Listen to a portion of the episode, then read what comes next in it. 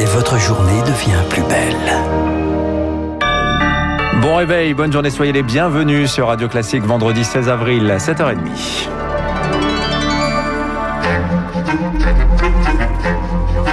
7h30, 9h, la matinale de Radio Classique avec Dimitri Pavlenko. Et passer la meilleure journée possible. On commence, Augustin, avec un cap symbolique franchi hier. La France comptabilise désormais plus de 100 000 morts du Covid. Des parents, des frères, des amis, des enfants, nous n'oublierons aucun visage, aucun nom, écrit le président Emmanuel Macron sur Twitter alors que se pose la question d'une cérémonie d'hommage.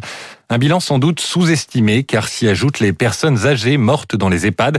Il y a un an, interdiction de visite, nos aînés se retrouvent seuls, une solitude meurtrière et des familles qui n'ont pas pu se recueillir. Parmi ces victimes, le père de Brigitte Legendre, mort dans une maison de retraite à Nantes. Aujourd'hui, elle est en colère. Attention, c'est un témoignage difficile que la rédaction de Radio Classique a choisi de diffuser ce matin. Car derrière les statistiques, il y a des centaines de milliers de vies brisées. C'est insupportable de penser que des gens sont partis euh, sans leurs proches, c'est inimaginable. On se trimballe évidemment une culpabilité énorme. Mon père s'est retrouvé isolé à l'intérieur, plus aucun moyen de communiquer avec lui si ce n'est le téléphone. Ça a été très vite, en 14 jours. Hein. On voyait bien qu'il était en très grande souffrance. Il a effectivement quitté sa chambre dans la nuit, il a couru comme un fou, tout seul, et il est mort d'un infarctus massif, euh, tellement il était en panique et en, et en détresse. J'ai fait le plus vite possible.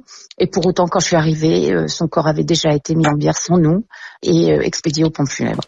Témoignage recueilli par euh, Victoire Fort. Ce bilan va s'alourdir dans les prochaines semaines. Le président Emmanuel Macron a estimé hier devant une quinzaine de maires que le pic de l'épidémie serait atteint entre le 25 et le 30.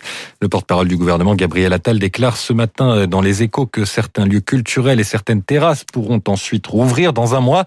Ça, c'est si tout se déroule normalement et que les mesures prises pour limiter la circulation du variant brésilien sont efficaces plus contaminant et plus virulent. Il inquiète les scientifiques.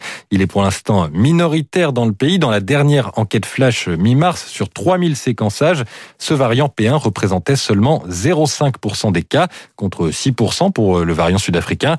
Sauf que ces séquençages ne sont pas systématiques. Il faut donc les généraliser pour éviter une soudaine explosion, estime l'épidémiologiste Renaud Piarou. Un peu moins de la moitié des tests font l'objet d'un criblage. Sur 300 000 tests, ça a été fait 130 000 fois. C'est insuffisant, évidemment. Beaucoup des variants euh, passent euh, au travers du système. Ce qui permet sa diffusion, c'est qu'on n'est pas en mesure, de toute façon, de faire un contact tracking euh, intense derrière chaque variant, parce que déjà, on n'est pas en mesure de chercher les variants et même quand on les cherche, ils sont noyés au niveau d'une activité énorme pour euh, les services de l'assurance maladie qui sont plus dans la capacité, quand il y a 40 000 euh, personnes à suivre dans la journée, ils sont plus dans la capacité de faire un suivi renforcé. L'épidémiologiste Renaud Piarou répondait à Rémi Pfister, toujours dans les échos de ce matin. Le patron de Pfizer assure que son vaccin est bien efficace contre le variant sud-africain, d'après une étude qui doit être dévoilée.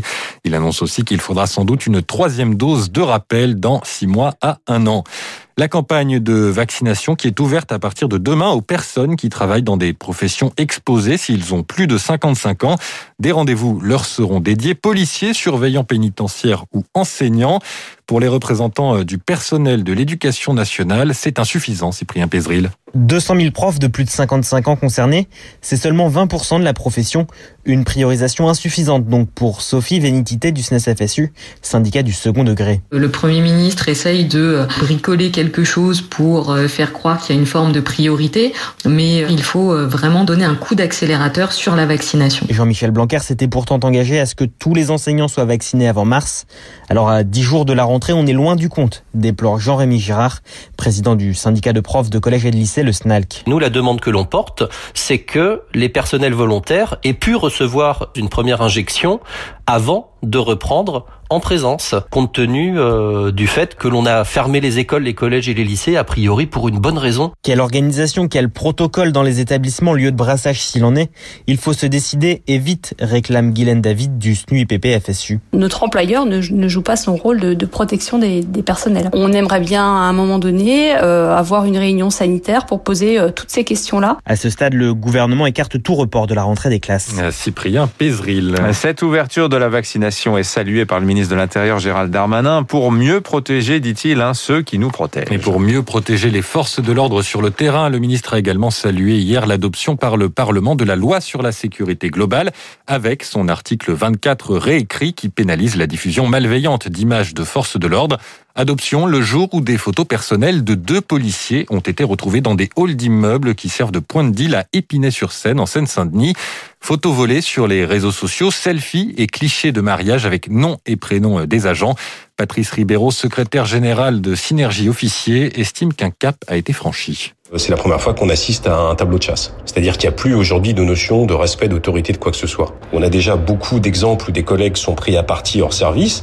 À partir du moment où on identifie des policiers avec leur nom et leurs photos, eh ben vous multipliez les risques qu'ils fassent l'objet d'attaques ou de représailles. C'est vraiment pour essayer d'intimider les policiers pour qu'ils ne fassent plus leur travail et pour faire en sorte d'être encore une fois tranquille dans le business et dans le deal. Un propos recueilli par Elodie Villefrit. En bref, incendie ce matin en région parisienne à Aubervilliers, immense panache noir et perturbations sur le RERB. C'est ce qui explique l'odeur désagréable qui flotte en région parisienne ce matin. Un mot de diplomatie. Le président français Emmanuel Macron et la chancelière allemande Angela Merkel s'entretiennent avec le président ukrainien Volodymyr Zelensky aujourd'hui. Celui-ci réclame une adhésion à l'OTAN sur fond de tensions croissantes avec la Russie. Le président américain Joe Biden a lui annoncé hier de nouvelles sanctions contre la Russie, soupçonnée d'ingérence dans la dernière présidentielle. Il appelle toutefois à la désescalade et demande un sommet bilatéral cet été. Les États-Unis où une fusillade a fait de nombreuses victimes à Indianapolis cette nuit. On y reviendra dans le journal de 8 heures. Enfin, le Royaume-Uni se prépare aux obsèques du prince Philippe. Ce sera demain. Le mari de la reine Elisabeth II, mort il y a une semaine, enterrement dans la stricte intimité à cause de la crise sanitaire. Première apparition euh, de la souveraine. Philippe a toujours été à ses côtés depuis son accession au trône en 1952. Cette mort remet sur la table outre-Manche les régulières spéculations sur une possible abdication euh, de la reine qui aura 95 ans la semaine prochaine. Impensable pour Thomas Pernet, journaliste au magazine Point de vue. Bien sûr, le prince Philippe a été cette aide, ce soutien inébranlable, mais même s'il est absent, elle se doit de continuer, c'est dans ses veines. Le prince Philippe, il avait pris sa retraite, il a pris sa retraite à 96 ans, après près de 22 000 engagements officiels, et pourtant elle continuait. Elle continue et elle va continuer. On sait que mardi, soit quatre jours après la disparition du prince Philippe, elle avait déjà eu une série d'obligations au château de Windsor, et ce qui montre en fait tout son sens du devoir, et qu'elle va continuer malgré sa peine. Elisabeth II est reine, et elle restera jusqu'à son dernier souffle. C'est pas parce que le pilier n'est plus là que la force n'est plus là. Le journaliste Thomas Pernet avec Elodie Vallès des obsèques qui seront retransmises à la télévision, même si la BBC, la télévision publique britannique, est accusée d'en avoir trop fait il y a une semaine. Elle a reçu euh, plus de 100 000 plaintes lui reprochant une couverture trop importante du décès du prince Philippe du jamais vu. Oui, c'est vrai qu'ils y sont allés fort avec l'hymne britannique toutes les 5 minutes, tous les journalistes en noir, c'était quand même spectaculaire. Mais bon, c'est quand même le prince Philippe. Hein. Merci Augustin, vous revenez tout à l'heure à 8h30. Tiens, ce qui est formidable avec Internet, c'est qu'on peut suivre les conseils municipaux. Exemple à Vincennes, hier, c'est dans le Val-de-Marne. Quentin Bernier, élu de la liste Vincennes Respire, s'est abstenu de voter une subvention destinée au Yacht Club vincennois. Sa raison, bah écoutez. Est-ce que vous pourriez nous donner un élément d'explication pour le Yacht Club? Je pense que vous savez très bien la raison de notre vote. Nous ne subventionnons pas des sports qui émettent des polluants. Des, des quoi? Des polluants? J'ai pas Bah, entendu. Le yacht club, c'est Oui. des, bateaux. À voile. Oui, mais il n'y a, pas un- y a pas un port en France. C'est bien une convention en Irlande, avec un port irlandais, non? C'est de la voile. C'est ça avance avec le vent. Un bateau. Voilà, Quentin Bernier a depuis fait son mea culpa. Euh, il déclare J'avais bossé mes partiels, un peu moins mes dossiers. Il est 7h39 sur Radio Classique dans un instant.